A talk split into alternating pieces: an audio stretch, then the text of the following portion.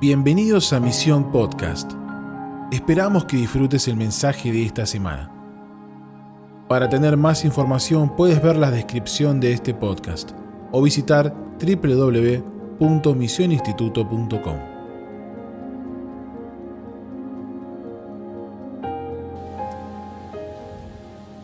Bueno, el punto de esta plática, de esta enseñanza, porque Dios nos llamó a predicar, también a enseñar. Voy a tener oportunidad de estar, obviamente, compartiendo con mis amigos que amo, específicamente a Marcos y Mariano, que Dios nos ha unido de una manera increíble, pero voy a conocer a más personas en este congreso, igual que tú. Pero mi punto de darles estas ocho páginas de notas en letra tamaño 11, ni siquiera es 12. O sea, si lo ponemos en 12 serían como 10 páginas. No, voy a tratar ni siquiera de cubrir todas estas notas en lo que estoy enseñando, pero el punto principal es poder animar específicamente, específicamente a aquellos que están contendiendo por construir un lugar de reposo, un lugar en donde Jesucristo es exaltado.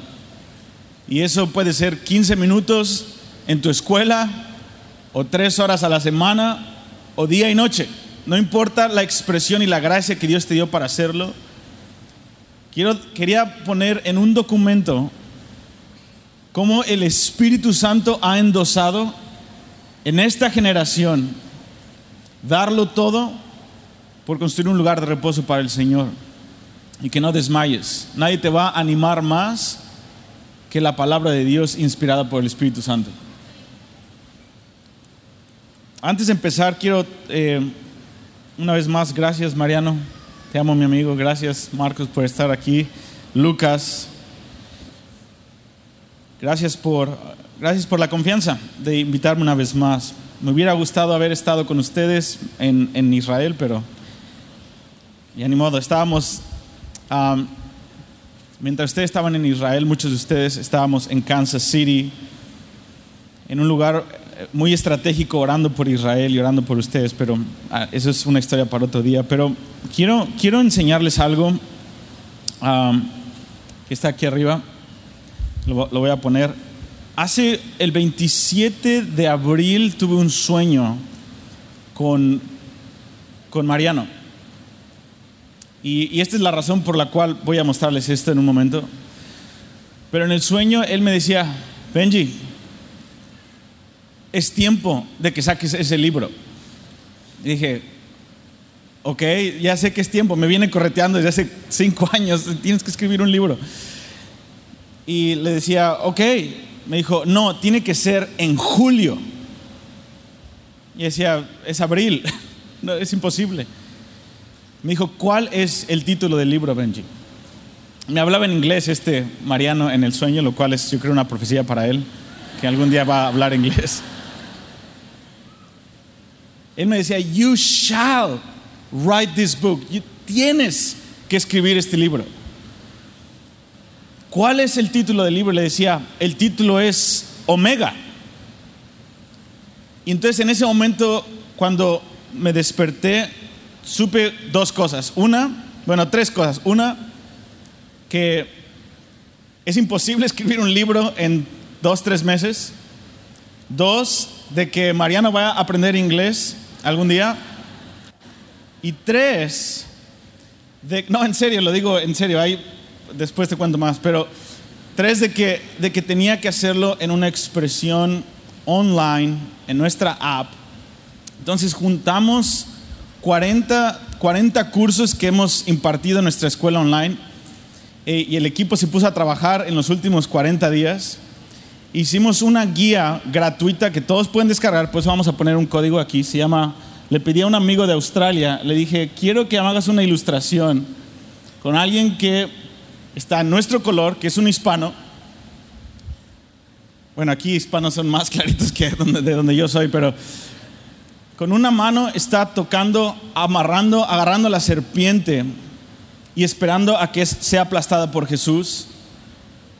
Si puedes ver en el tobillo de la persona, dice Apocalipsis 22, 17, es lo que nos impulsa, es el clamor maranata. El Espíritu de la nave dicen, ven, y está tomando el rollo, no, obviamente no lo puedes ver ahí, pero es Apocalipsis 10, 11 que dice, es necesario que comas el libro y que profetices. Y es esta lucha que todos tenemos. En nuestra debilidad tenemos que resistir al diablo y su tentación.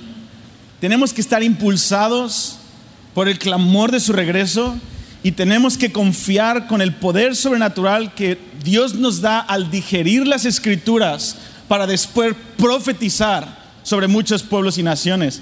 Y mi parte favorita es que en la serpiente, obviamente si tuviéramos un zoom, le puse eh, Génesis 3, 15, ah, que es la sentencia de muerte a Satanás, de que un día un hijo varón iba a aplastar su cabeza.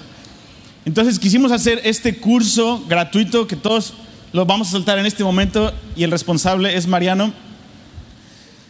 Pero es, son 11 sesiones que tú puedes descargar en tu app y el punto es de que en 7 días, si no sabes nada de los últimos tiempos o has aprendido mucho en los últimos tiempos, en 7 días tú puedas profundizar, puedas tomar un grupo, de hecho vamos a, el primero de agosto soltar una una guía de estudio para que en siete días tú puedas llevar a una congregación, un grupo de cinco personas, a tu grupo en casa, lo que quieras, siete días para poder aprender de principio a fin cuál es el plan de Dios, cómo responder. Pusimos un glosario de términos auditivos para que mientras vas manejando puedas memorizarte los 20 términos que son un poco difíciles de entender en el libro de Apocalipsis. Pusimos unas video respuestas de más de 30 preguntas las más comunes que te pueden ayudar a desatorar tu entendimiento de los últimos tiempos. Y pusimos notas, más adelante vamos a poner mapas para que tú puedas, en fin, tener un punto de referencia en tu celular, que lo puedas compartir con cualquier persona para que no haya excusa de estudiar los últimos tiempos. En fin, así que les animo a que lo descarguen.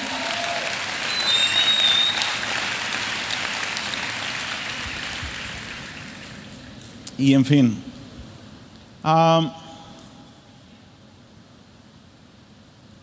generación, cada generación recibió una asignatura de parte de Dios. La generación de Moisés recibió la asignatura de recibir la ley y administrarla, el sacerdocio, el tabernáculo. La generación de los profetas tuvieron que administrar que Dios hablaba directamente a través de hombres y escribieron el canon. Isaías, Jeremías. Y ellos tuvieron una asignatura y tuvieron que responder de acuerdo a lo que les fue dado. La generación que vio a Jesús tuvo que administrar el hecho de haber tenido a Jesús 33 años y medio en la tierra. Y después esa generación tuvo que administrar y poder ser mayordomos de lo que Dios hizo en el Pentecostés y poder esparcir el Evangelio en el libro de los Hechos. Y también esa generación, algunos de ellos apóstoles y otros discípulos, otros que fueron añadidos después como Pablo, se les dio la responsabilidad de escribir el canon y el Nuevo Testamento. Cada generación tuvo una responsabilidad. Y a mí me toca mucho poder ver a mis amigos compartir, todos ustedes, veo muchas caras conocidas por aquí, algunos son de casa de oración, otros los conoces de otras partes, otros son de México, otros son de pasados eh, eh, eh, Iseas. Pero me tocaba mucho ver esta mañana a Marcos, a Lucas ministrando y estar viendo online a este Mariano y Maxi también y decir, Dios, realmente en este momento en la historia tú estás creando amistades que son más que algo que pueden traer un impacto al reino, son un milagro.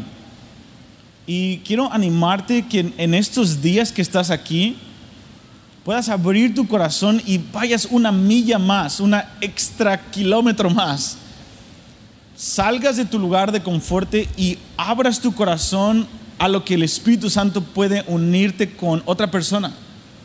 Hay amistades del reino que van a ser clave y mi punto es este, esta es la generación que nos tocó vivir a nosotros. Esta generación, ya, no hay, ya no hay más que añadirle al canon, ya está escrito. No tenemos que administrar el Pentecostés, tenemos que administrar, preparar el camino del Señor, para preparar a toda una generación para que Jesucristo sea adorado? Es la generación que se le confió resistir al maligno al punto de poder vencer la tentación y el régimen autoritativo del anticristo manifestado en la tierra. Es la generación que va a ver la mayor resistencia de Satanás física contra nosotros, militar contra los creyentes, ya es la mitad del mundo ya está experimentando esta realidad. La mayor oposición de Satanás espiritual, el vino de la gran ramera mezclado en las redes sociales, invadiendo nuestros celulares. Y al mismo tiempo es la generación que se le dio el honor de administrar la gran comisión cumplida y la gran cosecha de almas, un billón de almas salvas o más, en el mismo periodo de tiempo, con el mismo Espíritu Santo, resistiendo al espíritu de este mundo como nunca antes, Dios nos, nos permitió, a esta generación nos dio una asignatura de poder recibir al Señor en las nubes, aquel que cabalga en las nubes. Vamos a administrar esa gracia de esa forma. Y yo volteo a ver al espejo y digo, ¿cómo lo vas a hacer, Dios? ¿Cómo lo vas a hacer? Simplemente viniendo aquí por las calles, es un lugar que hay mucho quebranto, me recuerda mucho a, la Ciudad de México donde yo nací. Yo nací en el, en el Cepo, así, súper difícil mi ciudad en México, Distrito Federal, es como el Nazaret del país. Y volteo a ver mi ciudad, volteo a ver las ciudades de la tierra, volteo a ver esta ciudad, volteo a ver en el aeropuerto, veo las clases altas, las clases bajas, una desconexión completa de quién es Jesucristo, del valor que Él tiene, de la dignidad que Él tiene, de la alabanza que Él merece. Y voy caminando yo, ardiendo con estas notas, ardiendo con el mensaje de Maranata, ardiendo con lo que estoy escuchando, preparándome, y yo diciendo, Dios, ¿cómo vas a traducir este portal, el que estoy viviendo con tu Espíritu Santo? Pero hay millones de personas desconectadas completamente, unos con perversidad en sus celulares, otros pensando cosas completamente en otra galaxia de entendimiento y ahí están frente a mí sentadas en un avión. Y por otro lado, hay gente que está que utiliza la palabra Jesús como una grosería, otras personas que están en una religión que tratan de matar a los que a los que creen en Jesucristo y todos ellos caminando en un mismo aeropuerto y, por, yo sabiendo, esta es la generación en la que tú vas a regresar. Esta es la generación de las grandes promesas. Esta es la generación que clama Maranata a Dios. ¿Cómo va a suceder esto? Y el Señor dice, bueno, yo tengo un as bajo la manga. Y podía escuchar al Espíritu Santo susurrar en mi espíritu, Benji, yo tengo un as bajo la manga. Y es en dos partes. Yo voy a permitir una gran oposición y voy a crear un ambiente en el mundo en donde Satanás va a manifestar su máximo esplendor sin ninguna restricción. Yo voy a permitir que ese maligno se manifieste sin ninguna restricción para que la gente sepa a quién están siguiendo. Y voy a esto va a causar terremotos, esto va a causar muchas hambrunas, esto va a causar muchos aún conflictos entre blancos, negros, amarillos, cafés, por ponerte un ejemplo, ahorita en Estados Unidos hay un gran conflicto racial que está llevando, eh, eh, va a colapsar Estados Unidos por ese conflicto racial y apenas está empezando. Y el Señor dice, esta es parte de mi as bajo la manga. Yo voy a permitir, voy a quitar la restricción del enemigo y voy a permitir que la culminación de los últimos días venga en esta generación y voy a acorralar a la gente a tomar una decisión. Y por otro lado, Parte de mi estrategia, Benji, es de que yo voy a derramar mi espíritu sobre ti y tus hijos. Tú estás preocupado porque no tienes poder en este momento. Tienes poder para decirle no al pecado, tienes poder para compartir, pero no has experimentado en esta generación el poder sin restricción, el espíritu sin medida que yo profeticé para esta generación. Benji, no te preocupes. Yo voy a crear el escenario perfecto para que el único clamor que haya en las naciones que no me conocen es, ¿dónde está el que puede salvar mi alma? Y yo voy a poner mi espíritu de profecía en ti para que tú, sin temor al hombre, puedas profetizar acerca de un hombre que viene. No un plan, nada más, no información que va a reventarles la cabeza, vas a profetizarle desde el primer mandamiento acerca de un hombre que viene a, salvarlos a ellos. Esa es nuestra esperanza en esta mañana, amado. Realmente es nuestra esperanza de que esta generación se le encargó la tarea más difícil y es fácil desmayar cuando ves alrededor tuyo. Así que quiero decirte esto, que no eres el único que desmaya a veces tres, cuatro veces al día. Cuando ves la realidad de tu casa, cuando ves la realidad de tu familia, de tu propia naturaleza que todavía te gana en el pecado, es fácil desmayar a menos de que volteemos una, una y otra vez a la cruz de Cristo y veamos que aunque no somos dignos, ella pagó y está disponible su espíritu, su sangre, su inocencia, amado. Y quiero empezar esta mañana yendo a la cruz. Y que Dios pueda hoy lavar tu conciencia, mi conciencia de obras muertas y que pueda darnos una perspectiva espiritual de hacia dónde va la historia, sin importar tanto lo que está pasando a nuestro alrededor, y podamos anclar nuestra vida a lo que la Biblia profetiza acerca de esta generación. Es necesario, amado. Así que te voy a pedir que te pongas de pie un segundo. Vamos a orar y vamos a comenzar. Vamos a orar por dos cosas. Uno, que el Señor nos lave de todo pecado. Y dos, que el Señor nos dé el espíritu de revelación. Padre, en el nombre de Jesús, te pido en este momento que nos limpies de todo pecado, Señor. Limpia nuestras conciencias de obras muertas. Y Padre, danos el espíritu de revelación Incrementa Dios la manifestación del espíritu de revelación en esta conferencia, aún más. Incrementa Dios lo que solamente tú puedes hacer, el milagro de alumbrar nuestros ojos de nuestro entendimiento. Te pido que el que esté desesperanzado y desesperado por la acusación del enemigo en este momento, Dios, rompe Dios la acusación de Satanás. El Señor te reprenda, Satanás. El Señor te reprenda, Satanás. El que escogió a Jerusalén es el que ha escogido a cada uno de los que están aquí. El Señor te reprenda, Satanás. El que está comprometido con la salvación de Israel en los últimos días es el que te escogió a ti. El Señor te reprenda, Satanás. El Señor te dice, levántate, para, párate y anda. Ve y no peques más, dice el Señor. Así que Padre, yo te pido que hoy limpies el ambiente una vez más para recibir la palabra de verdad en el nombre de Jesús. Amén y amén. Amén. Ok. Gracias Señor.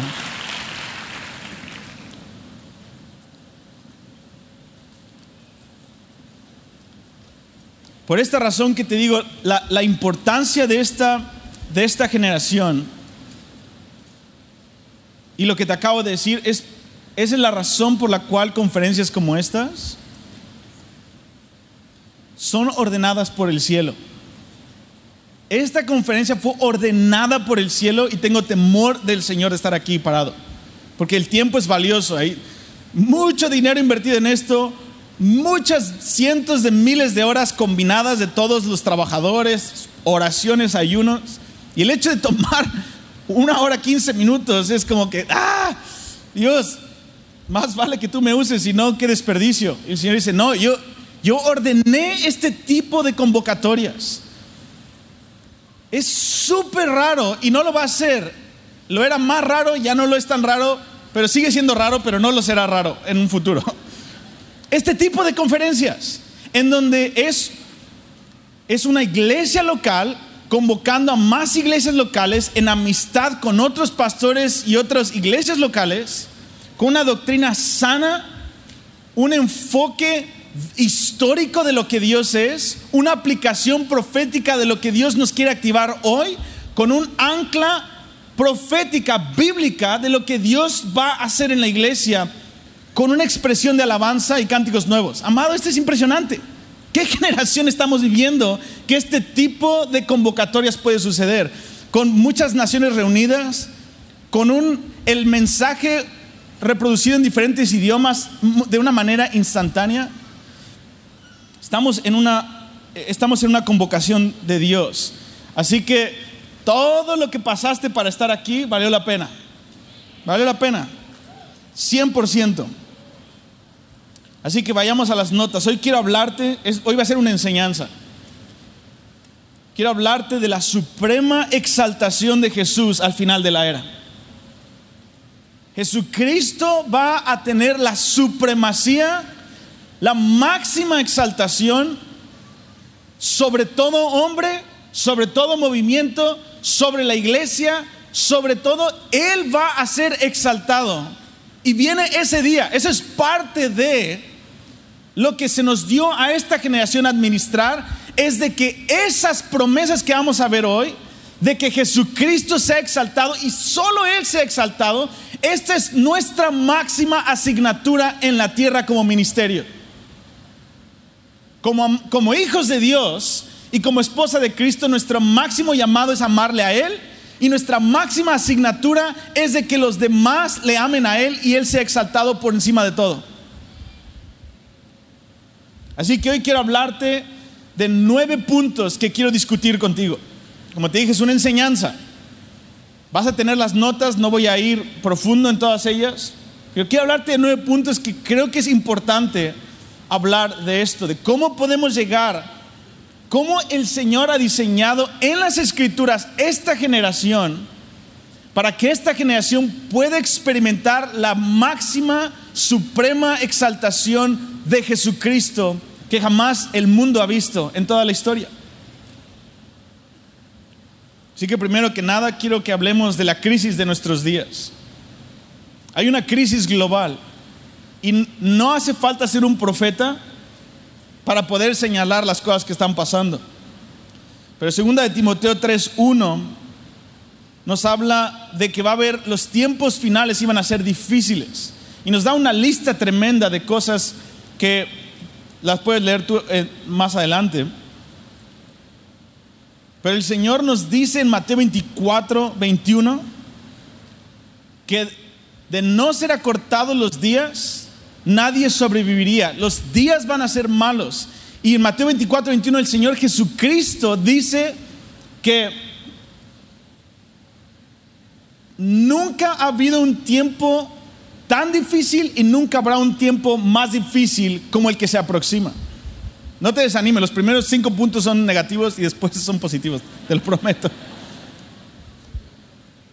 Pero para ser fieles a la palabra tenemos que hablar como Dios habla. Y Dios en la palabra, el 70% de la profecía bíblica que habla de la última generación, habla de cosas negativas.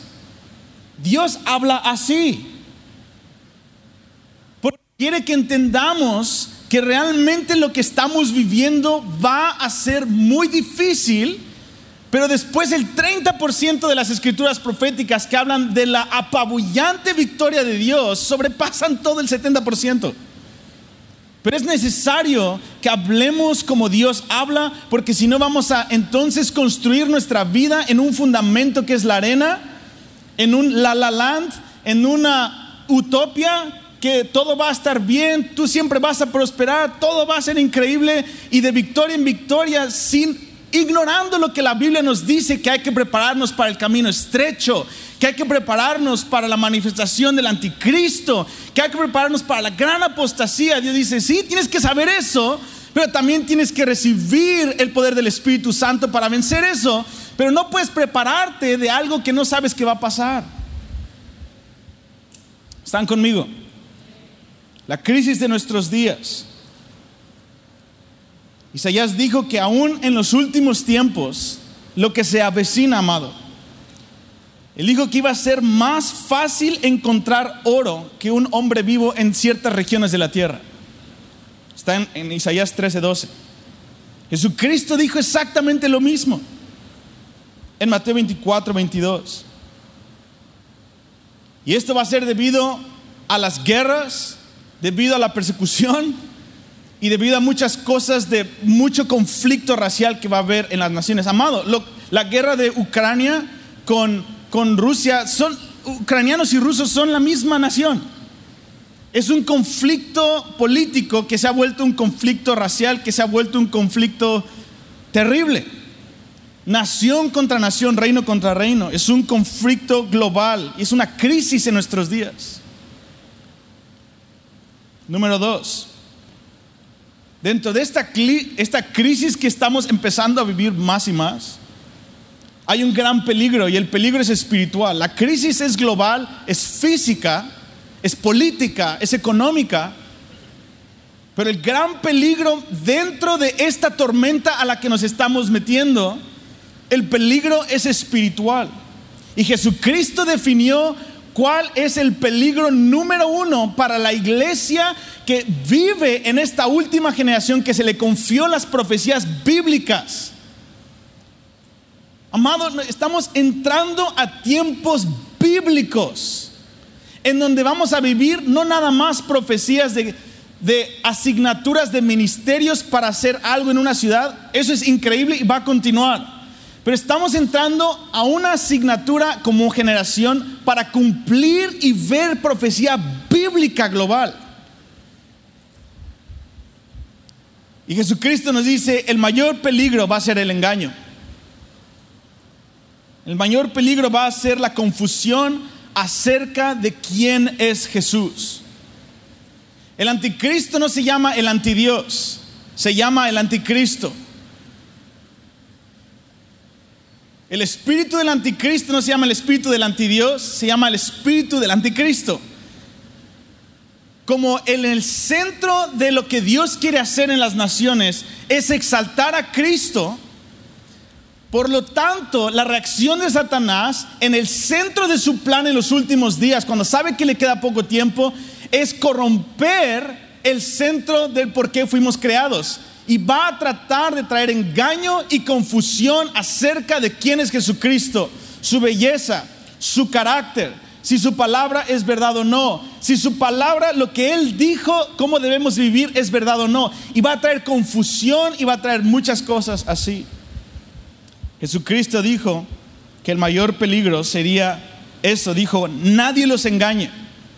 Y esto ya lo sabemos, cuando Jesucristo le preguntan, ¿cómo vamos a saber acerca de la última generación? Él dijo, miren que nadie los engañe. Lo primero que dice una y otra vez, Jesucristo resaltó el engaño más que cualquier otra cosa en los últimos días. Jesucristo, letra C, es un hombre de perfecta justicia, es el verdadero Mesías y va a recibir adoración día y noche por siempre. Estas tres cosas son las que Satanás va a querer pervertir y va a querer engañar y va a tratar de bloquear más que cualquier otra cosa en esta generación. Número tres, hablemos de la crisis ahora en la iglesia. Hablamos de la crisis global, Número dos, hablamos del peligro espiritual que hay en el ambiente. Pero hablemos ahora, número tres, del peligro que hay y la crisis que hay en este momento en la iglesia, sin tratar de ser crítico, porque la iglesia somos todos. Pero tenemos que tener una y otra vez las escrituras nos llaman a tener una perspectiva sobria de cómo nos vemos a nosotros mismos, cómo vemos a los demás y tenemos que identificar que realmente estamos en una crisis en la iglesia. Como te dije, al principio es un poco negativo y después vamos...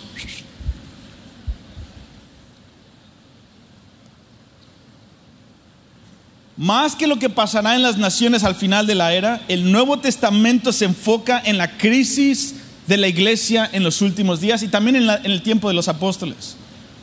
Las oraciones de Pablo fue primeramente para la iglesia. Las cartas de los apóstoles fueron primeramente para hablar de los problemas dentro de la iglesia. El mundo sabe pecar y lo sabe hacer muy bien. Es como que, Pero el problema es cuando la crisis entra dentro de la iglesia. Y amado, estamos en una crisis en muchas partes y al mismo tiempo estamos en un despertar, pero hay una crisis real. El año 2020 trajo muchas cosas a la luz trajo mucho sacudimiento y fue un momento en donde yo creo que marcó, en mi opinión, y esto lo hemos estado diciendo en IHOP una y otra vez por años, el año 2020 marcó la década, el principio de la década más importante de la historia del hombre. Porque va, esta es la década de transición más grande que cualquier otra transición y otra generación de toda la historia. Hay muchas razones por las cuales podemos decir esto con seguridad.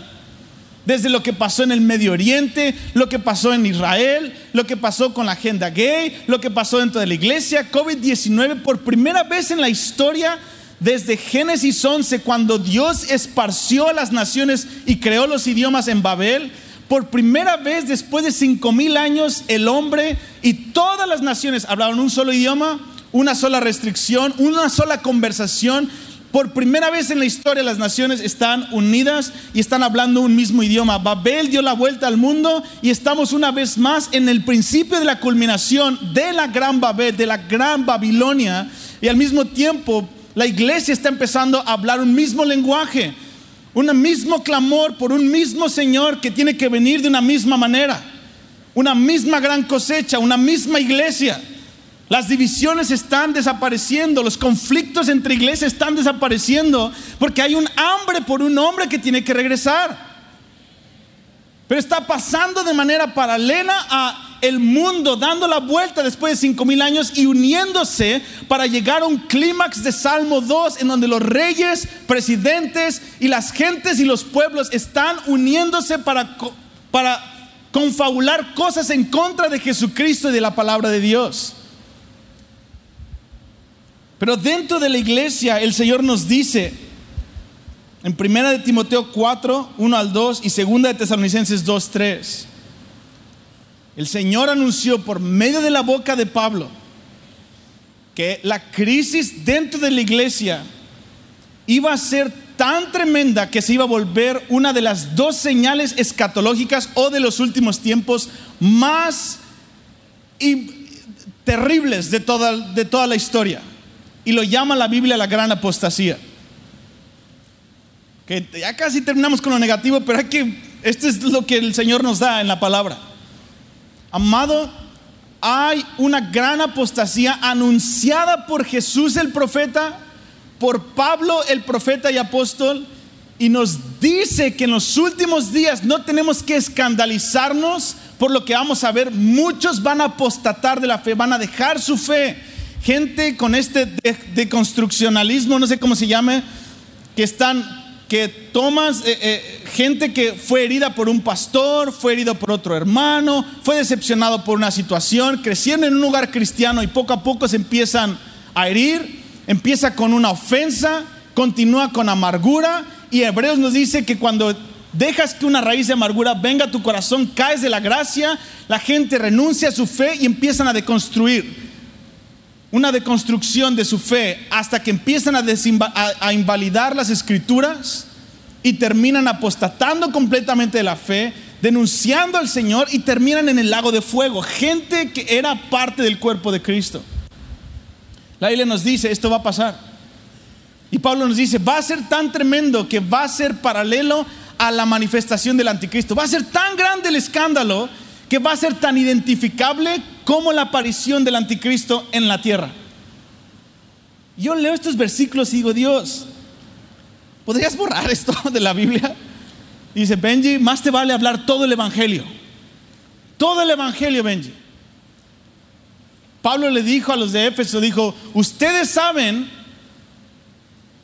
y Dios es mi testigo de que les hablé todo el Evangelio, todo el misterio de Dios. Así que soy libre de su sangre. Y amado, eso es lo que Dios nos está llamando a poder ver con sobriedad la generación en la que estamos viviendo.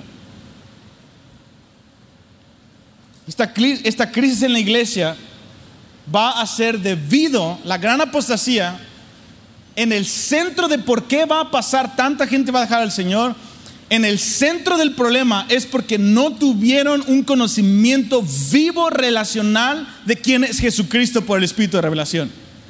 Se entretuvieron en iglesias o en programas sin nunca tener un espíritu de revelación conectado con la persona de Jesucristo y cultivaron esa intimidad. Esa es la raíz de la apostasía. Ahora vamos a la página número 2. Punto número 4. La Biblia nos dice, hay una crisis en la iglesia, pero también nos dice, va a haber falsos profetas y engaño que van a venir enviados del diablo a la iglesia para seguir aumentando esa apostasía.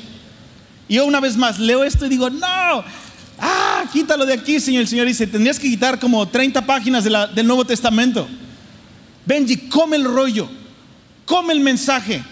Es amargo al vientre. Oh, sí, no me gusta leer esto, no me gusta predicar esto, no me gusta esperar. Estas cosas van a pasar. Y dice, come el rollo. Es dulce en el paladar, pero es amargo una vez que empiezas a ver las repercusiones en tu vida y el precio que tienes que pagar de consagración para ser la luz en esa generación. Pero tú puedes vencer en el nombre de Cristo. Come el rollo. No, Señor, es difícil. Quiero que me digan lo bueno que va a pasar. Come el rollo, Benji.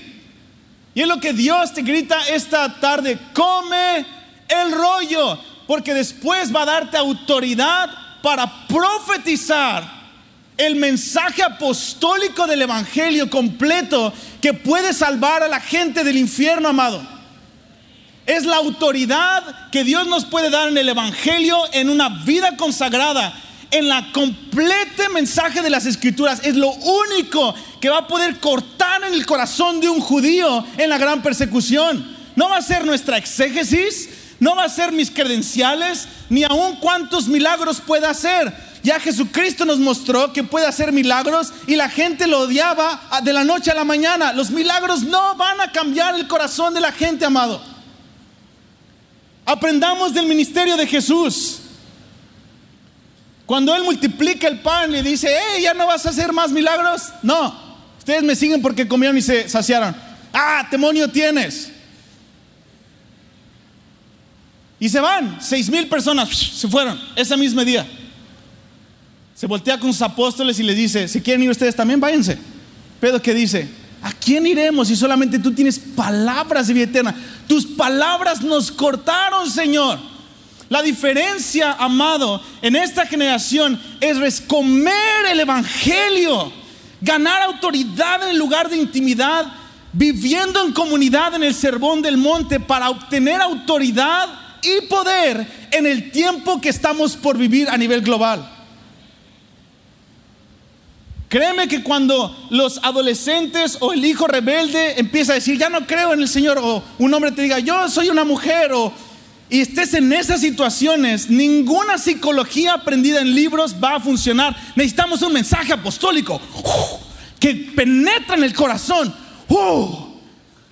Cosas que hemos visto con nuestros ojos, que están ardiendo en nuestro corazón y a veces solamente van a ser gemidos indecibles que van a ganar el corazón de la gente. Amado, ese es el mensaje apostólico del Evangelio. Ese es el poder de la predicación, pero tenemos que comer el rollo. Y es amargo, y es dulce, y es amargo, y es dulce. Y dice, cómelo, confía en mí, cómetelo todo, Benji. Confía en mí, Dios, ¿cómo me mandas a predicar estas cosas? Si las cosas están poniendo peor, me voy a volver un noticiario amarillista. Dice, no, Benji, cómete el rollo, confía en la predicación del Evangelio. Y aquí estoy, estoy confiando de que muchos puedan comer este rollo también.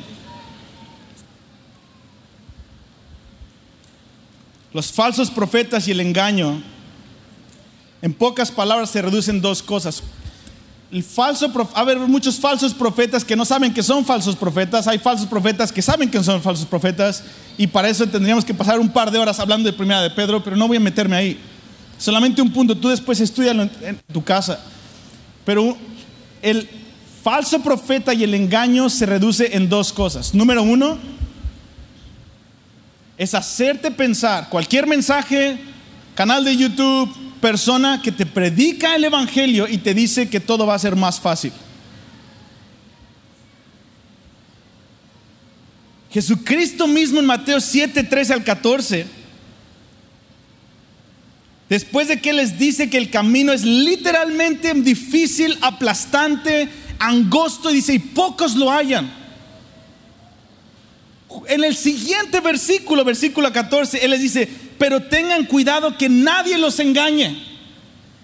La advertencia de engaño de Jesús es en contexto a quererte o a, gente que quiere hacerte salir del camino estrecho, amado. Una vez más, hay gente sincera que está en un error y predica cosas que no saben.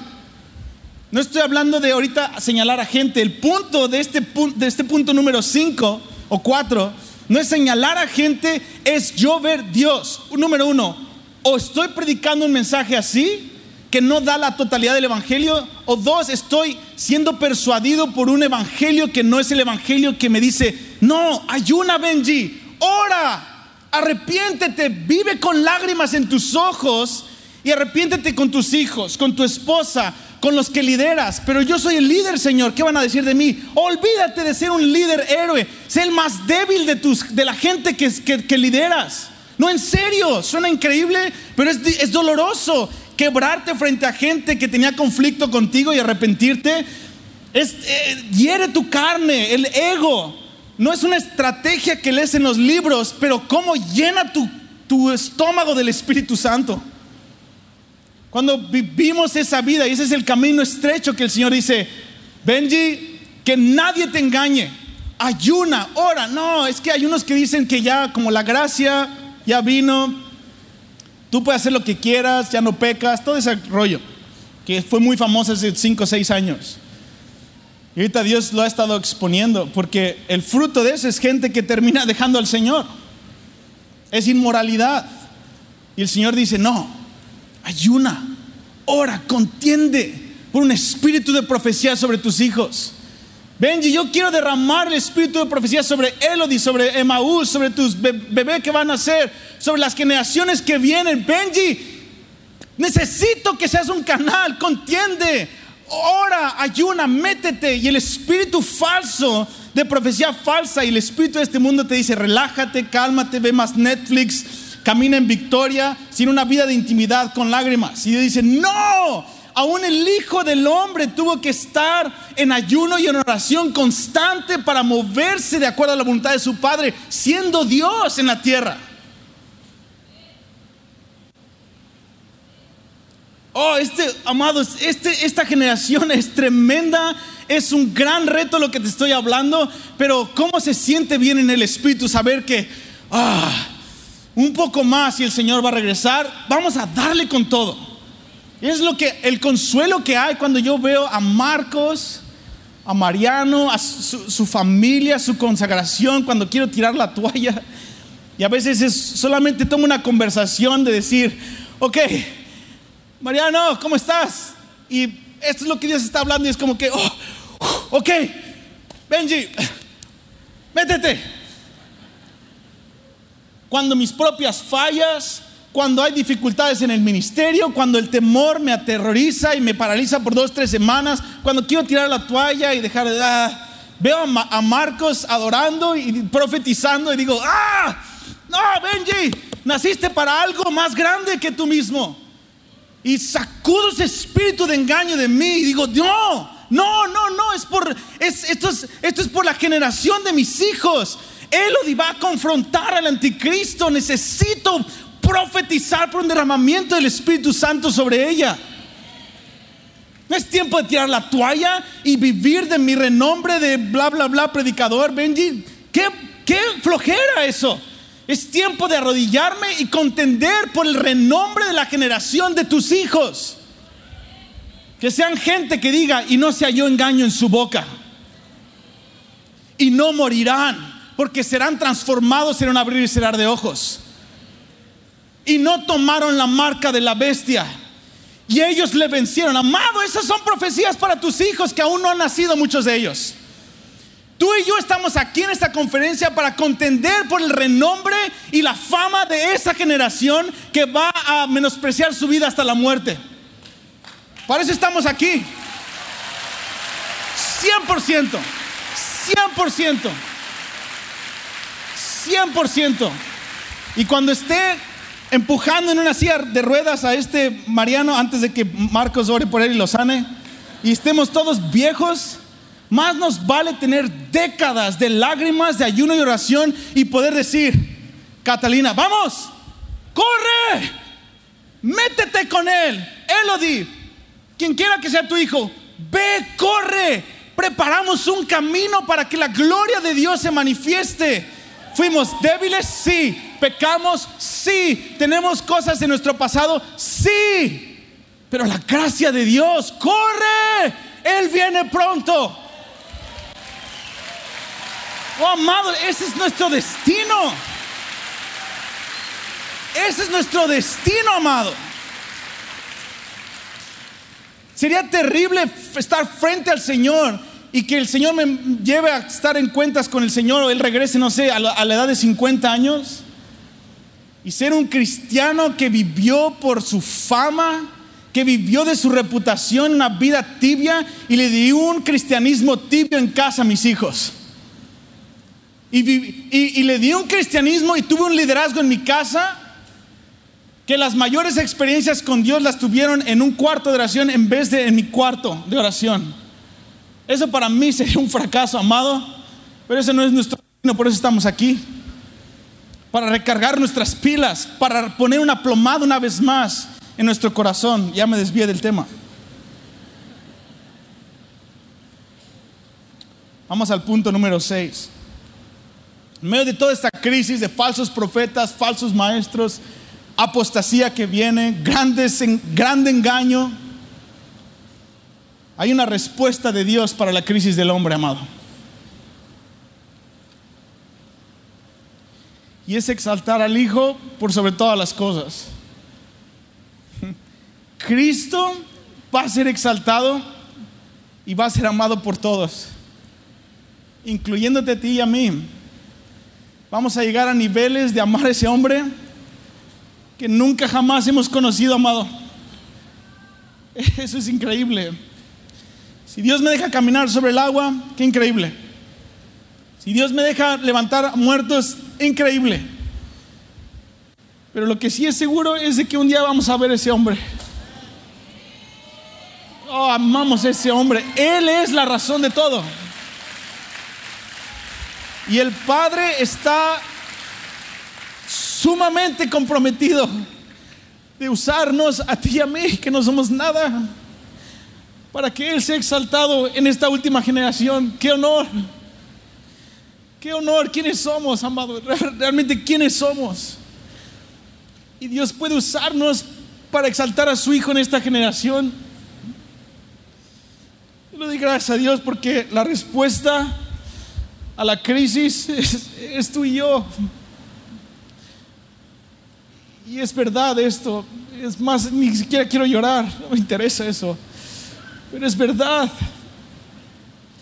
Y le doy gracias a Dios porque veo al espejo y digo, Dios, ¿cómo puede ser? Y dice, sí, Benji, yo veo, yo veo belleza en medio de tus cenizas. Y veo, los veo a ustedes esta, esta, esta tarde y, veía algunas partes de las prédicas de mis amigos y decía, Dios, lo estás haciendo. El próximo fin de semana vamos a estar en Puebla, una iglesia como de enorme, se llama Amistad de Puebla, y vamos a tener un congreso donde vamos a convocar a miles de personas para una, el congreso se llama Maranata. Es un milagro. Congresos que se llamen Maranata. ¿Qué, ¿Qué estamos viviendo, amado?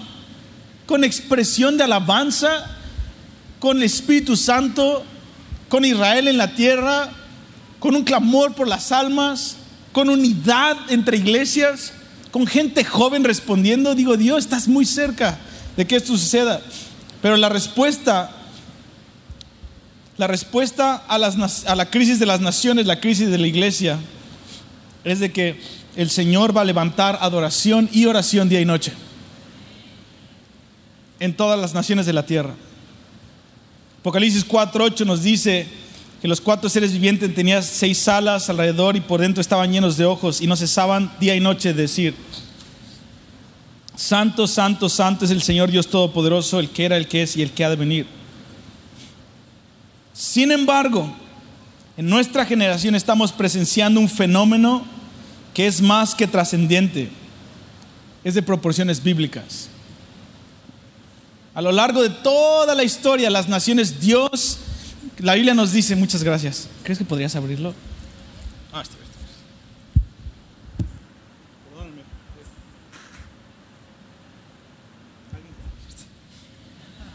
¿Alguien me puede ayudar? No, no es cierto. Ok, vamos a meternos aquí.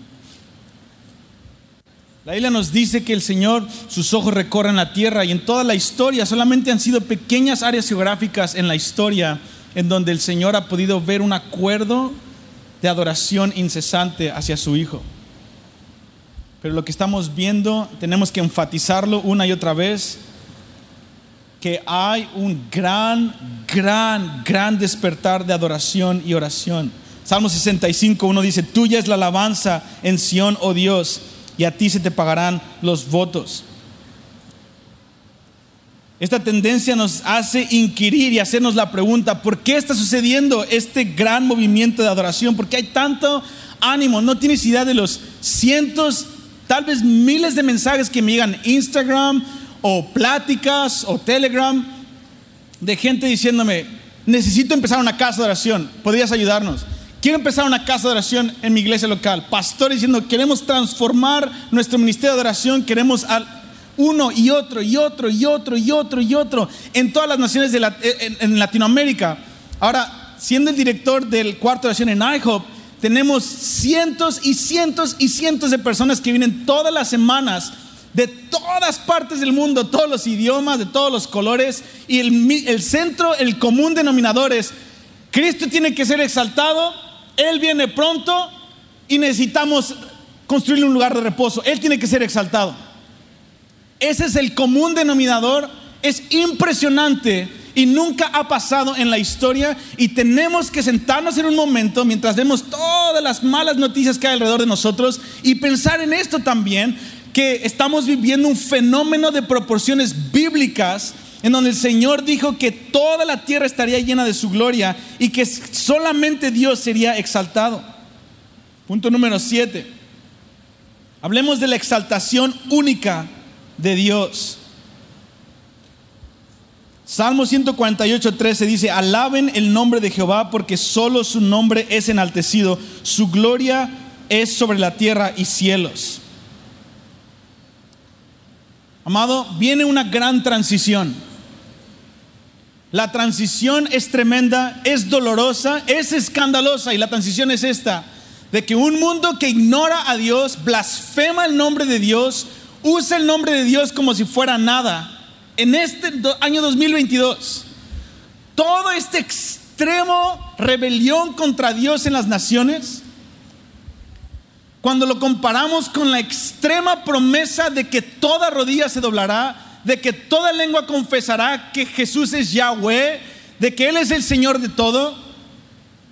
Cuando vemos promesas como Isaías 4:2 de que Él, que Jesucristo será para hermosura de todos, que todos podrán ver su belleza y confesarán, aún junto con demonios, que Él es el Señor.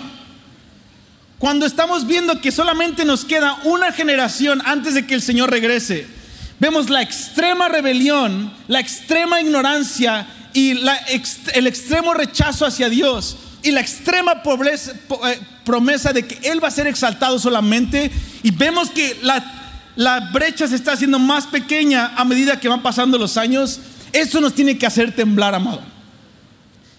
Eso es lo que viene. Hay una gran transición de ser un, un mundo que odia a Dios a un mundo que le ha sido dado al Señor. Todos los reinos le han sido dados al Señor y a su Cristo.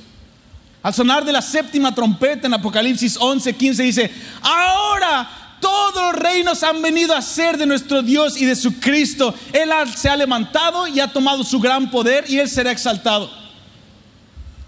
Estamos viviendo en la gran transición.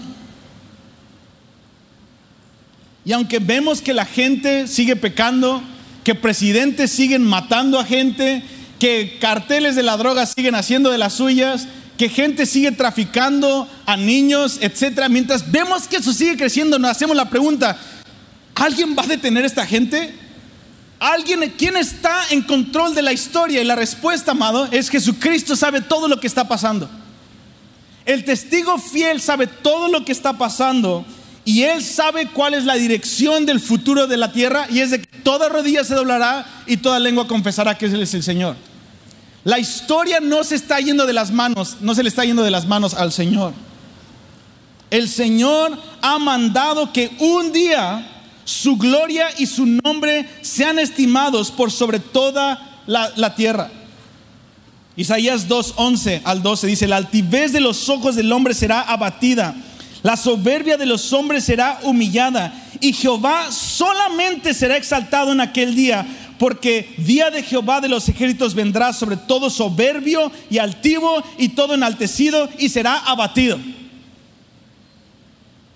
Isaías 2 más adelante, versículo 17, dice, la altivez del hombre será como nada, y la soberbia de los hombres será humillada y solo Jehová será exaltado en aquel día y quitará totalmente los ídolos y se meterán a las cavernas de las peñas y a las aberturas de la tierra por la presencia temible de Jehová y por el resplandor de su majestad cuando Él se levante para castigar a la tierra.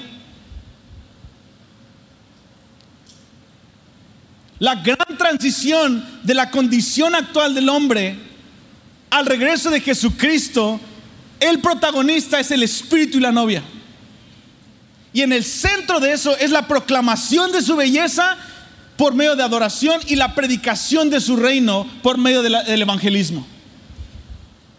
Y esas son las dos cosas que Dios quiere activar. Quiere activar nuestra vida vertical por medio de la revelación de su belleza y quiere activar nuestra expresión horizontal por medio del poder de su reino en el Espíritu Santo. La transición Dios se la dio a la iglesia. No va a ser un ángel que de pronto va a decir, y todos los malos, oh, perdónanos. No, va a ser un día a la vez la iglesia, discipulado tras discipulado, en consejerías, en lágrimas, en ayunos, dando nuestra vida, predicando, milagros aquí y allá, pero no la mayoría. Con el espíritu de profecía, cantando en un cuarto, en un gimnasio, en un cuarto de oración, en una congregación. Es día a día la iglesia, estamos empujando a ese bebé los dolores de parto es la tierra gimiendo, pero también es la iglesia clamando, Maranata. Y damos un paso. Cada día, tomamos cada día, un día a la vez, y empezamos a empujar esa transición. Amado, tu pequeño cuarto de oración de tres personas más el grillo que canta en la noche cuando se duermen los que invitaste a orar, es parte de la transición del planeta. Le estás tirando a la segura. Porque el Padre está comprometido de que todo ídolo va a ser como nada. Dice Sofonías 2. Dice, en aquel día el Señor será terrible. En inglés dice, He will be awesome. Él va a ser increíble en su aparición. Y dice, y los ídolos de la tierra serán como nada.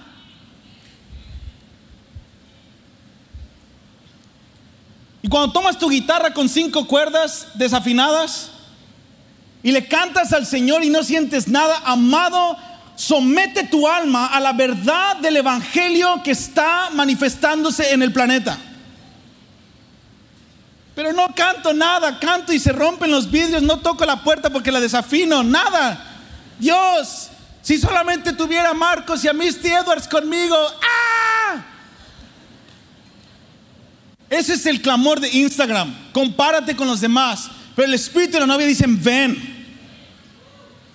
Tienes todo lo que necesitas, amado. Tienes un corazón humilde y tienes el espíritu dentro de ti. Es tiempo de ponernos, poner manos a la obra y continuar esta transición para que el Señor manifieste su gloria. Un día a la vez. El gran movimiento de oración y adoración va a causar este movimiento de transición en el planeta. Nada va a parar a la iglesia que canta en África, en Asia, en Rusia, en las cárceles, en los reinos. Amado, la iglesia está cantando y no va a parar. No va a parar. Y más y más más y más el Señor está removiendo todo el que se quiere exaltar como una estrella cristiana y está exaltando a los humildes porque lo acabamos de leer. Solo Él será exaltado en aquel día.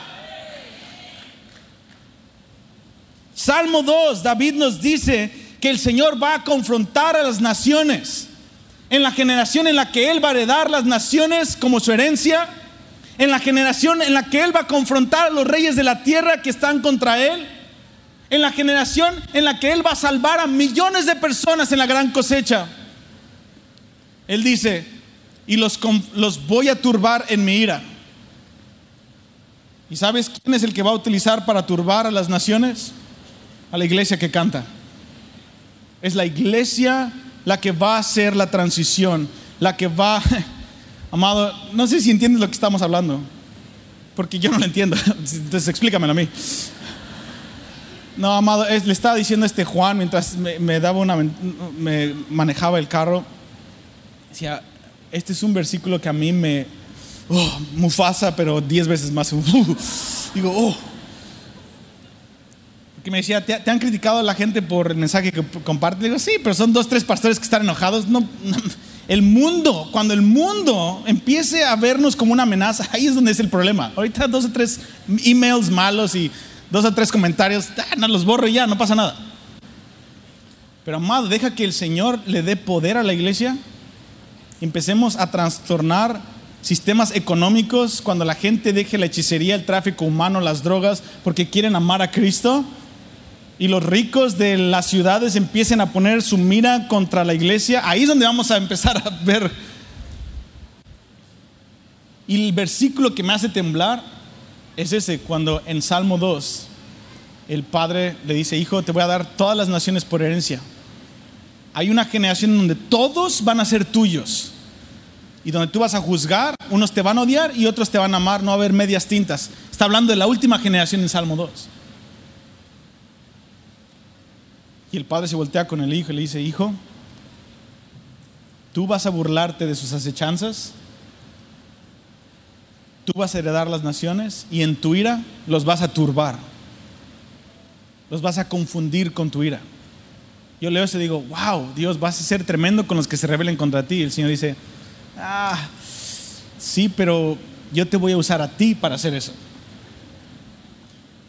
Oh, no, no va a ser un ángel, no va a ser tú. No, no, yo llego a aplastar la cabeza de Satanás. Pero en mi llegada, en la transición, en esta generación de transición, yo voy a llenarte de osadía como los apóstoles.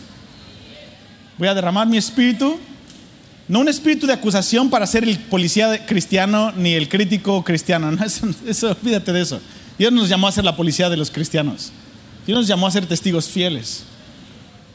Y el Señor dice, Benji, yo quiero utilizar a mi iglesia. Mi iglesia es a quien yo voy a utilizar. Entonces yo me puedo imaginar las naciones en Salmo 2, toda esta crisis que está aumentando, el odio contra Dios. Las promesas por otro lado de yo voy a exaltar a mi hijo y las paredes están haciendo más estrechas ¡ah! y van a colapsar en mi generación. Y veo un perro rabioso. literalmente la Biblia los, los, los describe muchas veces como perros rabiosos o como gente completamente endemoniada, los que van a dirigir las naciones en los últimos días. Tú ves un perro rabioso y tú te quieres escapar. Señor, llévame, ¿no? Como Spider-Man, te subes a, Ves un perro rabioso y dices, ve, sácame de aquí. Lo que Dios hace es ve estas naciones que están eh, arraigadas en ira contra Dios, ah, contra la iglesia. Y lo que Dios hace es llena de, su espíritu a la iglesia y dice, confróntenos con la verdad, sálvenlos. No, Señor, pero están rabiosos. No. Sálvanos. Hablas el Evangelio. Entonces, amado, yo creo que en esta conferencia estamos aquí para recordar que estamos en una generación de transición y la transición está en nosotros, en nuestra generación. De donde Dios es odiado y, blasfemado a donde Dios va a ser exaltado. Quiero leerte algunos versículos para terminar esta enseñanza. Obviamente mañana vamos a continuar y continuamos después, Mariano y todos ellos. Pero mi tema hoy es que vamos a la página 5. Sofonías 2.11 dice, terrible será Jehová contra ellos porque destruirá a todos los dioses de la tierra y de sus lugares se inclinarán a él todas las, tierras, las tierras de las naciones. Salmo 65.2 dice, tú oyes la oración, a ti vendrá toda carne. Salmo 66.4 dice, toda la tierra te adorará y cantará a ti, cantarán a tu nombre. Salmo 67, 3 al 4 dice, te alaben los pueblos, oh Dios, todos los pueblos te alaben. Salmo 138, 4 al 5 dice, te alabarán, oh Jehová, todos los reyes de la tierra, porque han oído los dichos de tu boca y cantarán de los caminos de Jehová, porque la gloria de Jehová es grande. Así que llegamos al último punto, el drama de las edades. Ya viendo el contexto en el que estamos, viendo la promesa de que el Señor está comprometido en que Jesucristo sea exaltado, y vemos que en medio de esa transición es la iglesia día a día, tú y yo como vasijas de barro, esperando una llenura del Espíritu Santo que viene pronto a la iglesia. Es donde podemos ver que, aquí es donde entramos nosotros el drama de todas las edades. Aquí es donde tú y yo, para eso nacimos en esta generación.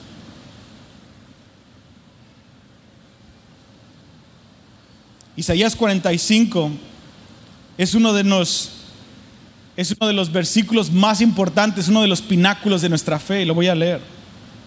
Yo soy Jehová y ninguno más hay.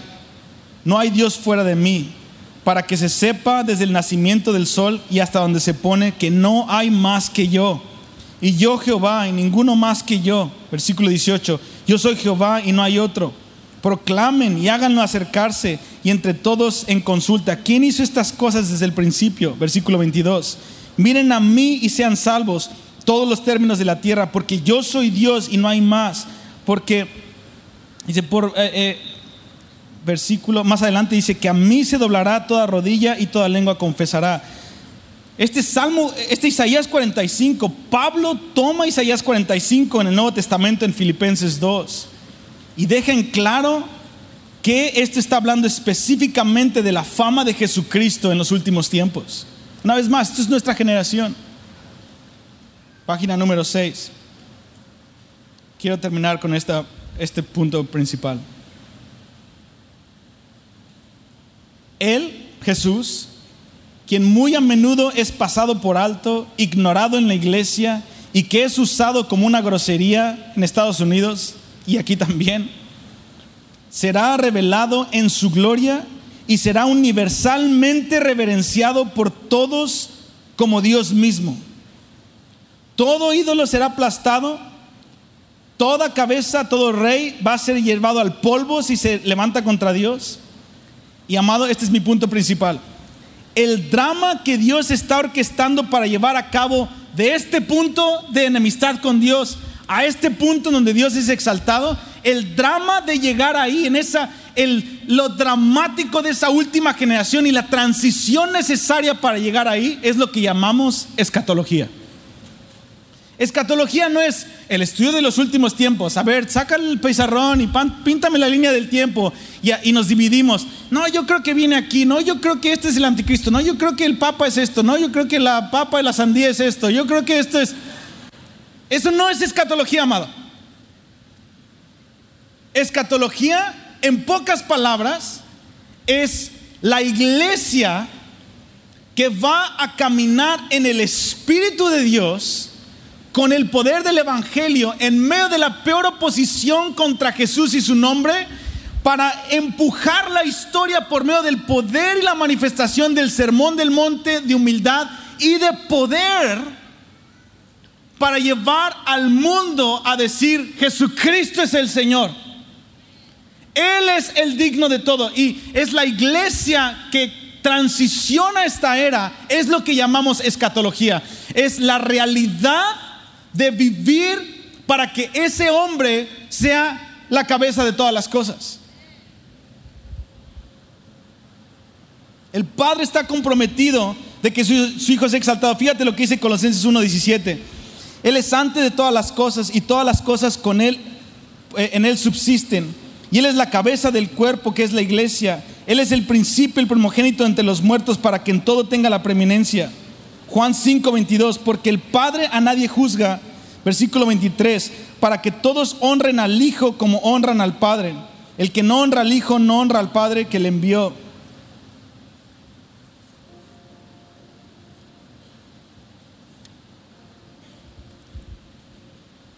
Así que hoy quiero hacer un llamado para alinear nuestra vida una vez más a esta realidad suprema, la suprema exaltación de Jesucristo es el fin de todas las cosas, amado. Eres un taxista, tu llamado como taxista es empujar la historia, tus hijos, tus amistades, tu mismo corazón en el día a día para que ese hombre sea la cabeza de todas las cosas. Eres una mamá, eres la herramienta más letal de toda la historia. Es disipular a tus hijos, no a enseñarles cosas que tienen que hacer y no tienen que hacer, sino decirles, hijos, véanme cómo amo a Cristo, síganme como yo lo sigo a Él. Y transicionar a tus hijos a ser aquellos que ponen a Cristo por encima de todas las cosas. Eres un pastor amado, no importa si tienes mil personas, veinte personas, no creces. Tú, el punto no es crecer en número nada más, es de que seas fiel con lo que Dios te dio para llevar a que ese grupo de ovejas exalte a Cristo por sobre todas las cosas. Y quiero decirte de parte de Dios, por eso quise tomar ocho páginas de enseñanza, que no es fácil enseñar en un congreso, es fácil predicar, pero no enseñar. Y decirte, de sentida de parte de Dios, hay personas que ahorita están en el valle de la decisión de, empieza esta casa oración, renuncio, no. Ay, es mucho trabajo, muchos lo trataron, lo buscaron, reuniones de oración, empezaste bien, terminaste cansado, malentendido, todo eso. Déjame decirte de parte de Dios, Cristo es digno. Cristo es digno. Cristo es digno. Pero no sabes, se dividió la iglesia porque unos pensaron que eran de esto y lo otro y hubo malentendidos y mejor ya para llevar la fiesta en paz, mejor. Cristo es digno. Amado, continúa tus tiempos de oración. No te dejaron orar en X o Y parte, métete al closet de tu cuarto. Ahí es donde empieza, amado. Pero ah, Mariano, yo sentía de parte de Dios que Dios va a reavivar Betel, perdón, Betania, de una manera sobrenatural porque es tiempo. Es tiempo. Es tiempo. Padre, yo te pido en el nombre de Jesús que despiertes Betania en otro nivel. La frase que me venía es en, inglés, la voy a traducir, es I call for the next level. I call for the next level. Yo llamo el siguiente nivel. El siguiente nivel.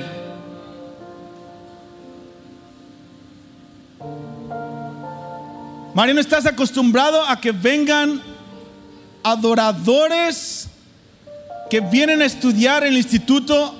Prepárate los próximos cinco años. Van a venir adoradores completamente pagados su sueldo para estar en Betania y gastar sus horas por el irrumpimiento de Cristo en el planeta.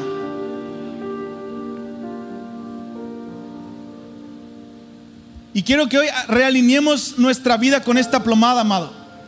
Hacer un edificio no es fácil, una plomada a veces tienes que derribar para volver a alinear el muro de la construcción. Y esta enseñanza es una plomada para mi vida. Tal vez no fue para la tuya, pero para, para mí, yo me prediqué a mí mismo. Quiero pedirte que te pongas de pie. Vamos a hacer un compromiso frente al Señor de volver a Él, volver a Él.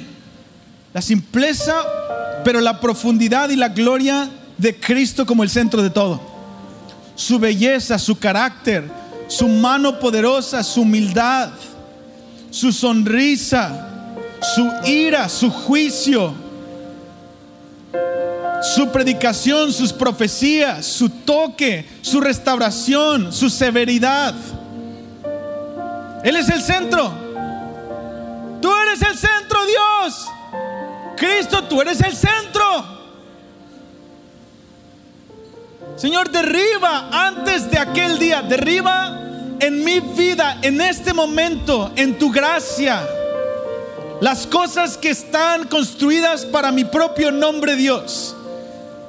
Las cosas que están torcidas, que hicimos por temor al hombre o para congraciarnos con este líder o para bla, bla, bla. Dios, en este momento pongo una plomada en mi vida y digo, Cristo es el centro. Él va a ser exaltado. Oh, que mi vida pueda preparar el camino de aquel que cabalga en las nubes.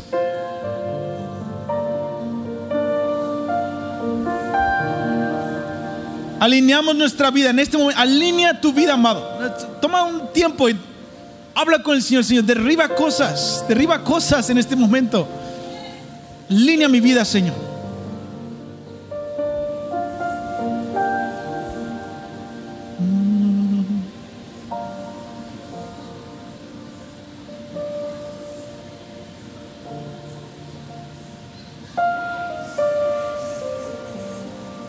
Digno es el Cordero.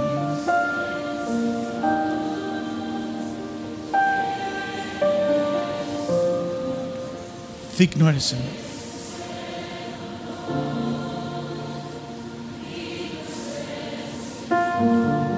Tú eres digno, Señor.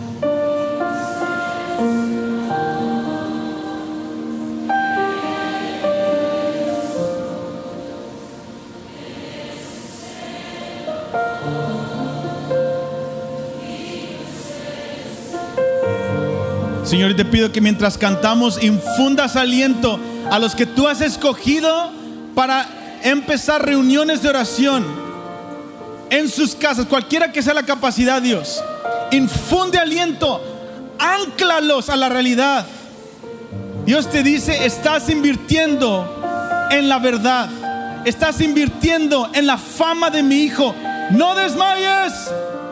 No desmayes, recibe aliento esta tarde en el nombre de Jesús. Mi nombre será exaltado en las naciones, dice el Señor.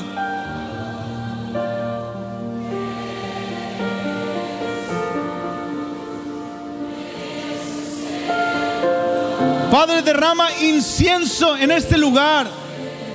Gracias para el espíritu de oración, Señor. Lo necesitamos en IHOP, en Kansas City. Dios, necesitamos más tiempo, día y noche. Desmayamos, Dios, ayúdanos. Revela tu belleza, Señor. Revela el esplendor de Cristo. En el nombre de Cristo Jesús, Señor. Gracias por escucharnos. Esperamos que hayas disfrutado el mensaje de esta semana.